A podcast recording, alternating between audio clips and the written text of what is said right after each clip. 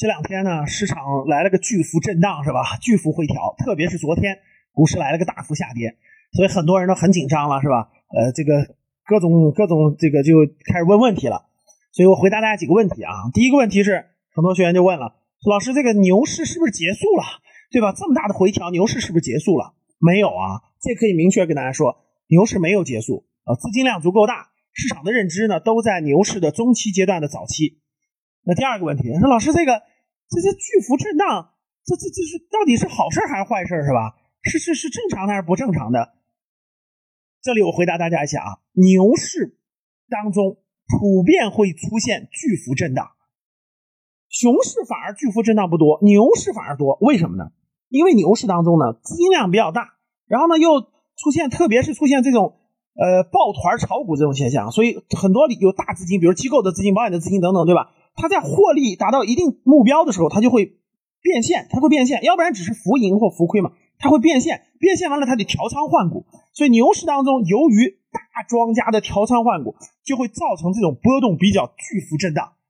你大家随着时间的推移，你们就会慢慢的了解的更深刻啊。像无论是零七年的大牛市，还是一五年大牛市，中途都出现过很多次巨幅震荡啊，这也是正常的。第三呢，很多人就说，老师这个巨幅震荡，你看。这个这个这到底是好不好呢啊？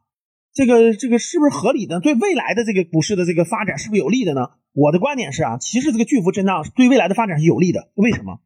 因为前期啊，这个这个二零二零年，特别是到今年开年，对吧？抱团炒股的现象特别明显，所以机构的钱呢都集中去炒那些白酒啊、新能源车啊这种炒的已经巨高巨高无比的啊。如果这个这个你你不不不加以一定的这种调节，市场不加以一定的这个观念的变化，它炒的再高，对吧？已经一百多倍市盈率了，它烧的两百倍、三百倍，那崩盘的时候，各位，那损失的是整个基民就基金出资人的钱和整个市场将会陷入类似于二零一五年千股跌停那种境地，所以国家资本市场就会都有可能出现巨大的整个社会的金融危机。所以这次调整其实某种意义上也是监管层包括央行对。市场现在一种抱团炒股的现象的一种，可以说是点拨，或者叫打压，或者叫是提醒，或者叫那种出出重拳去调整。所以各位，这次调整之后，市场有利于打破这种抱团炒炒几个小板块的这个股的这个局面，而变成而转变到这种呢，去发现真正的，去发现优秀的企业，去发现低估的优秀企业，去发现业绩好的企业去做投资。所以这其实站在更长远的这波牛市的发展是有利的，其实有利的啊。还有一点呢，就是很多前面炒股的股民吧，很多都是倒金字塔加仓，比如说那个白酒股一样的，越涨得高，加的越多，而且很多人陷入了疯狂啊，觉得这个东西就应该继续炒下去。所以这一次的调整，一方面是打击抱团炒股、炒股这种恶劣的现象啊，另一方面。对很多抱着炒股心态的人，抱着投机心态的人，抱着炒那些垃圾股、高价股的人，也是给提了一个重大的提醒吧。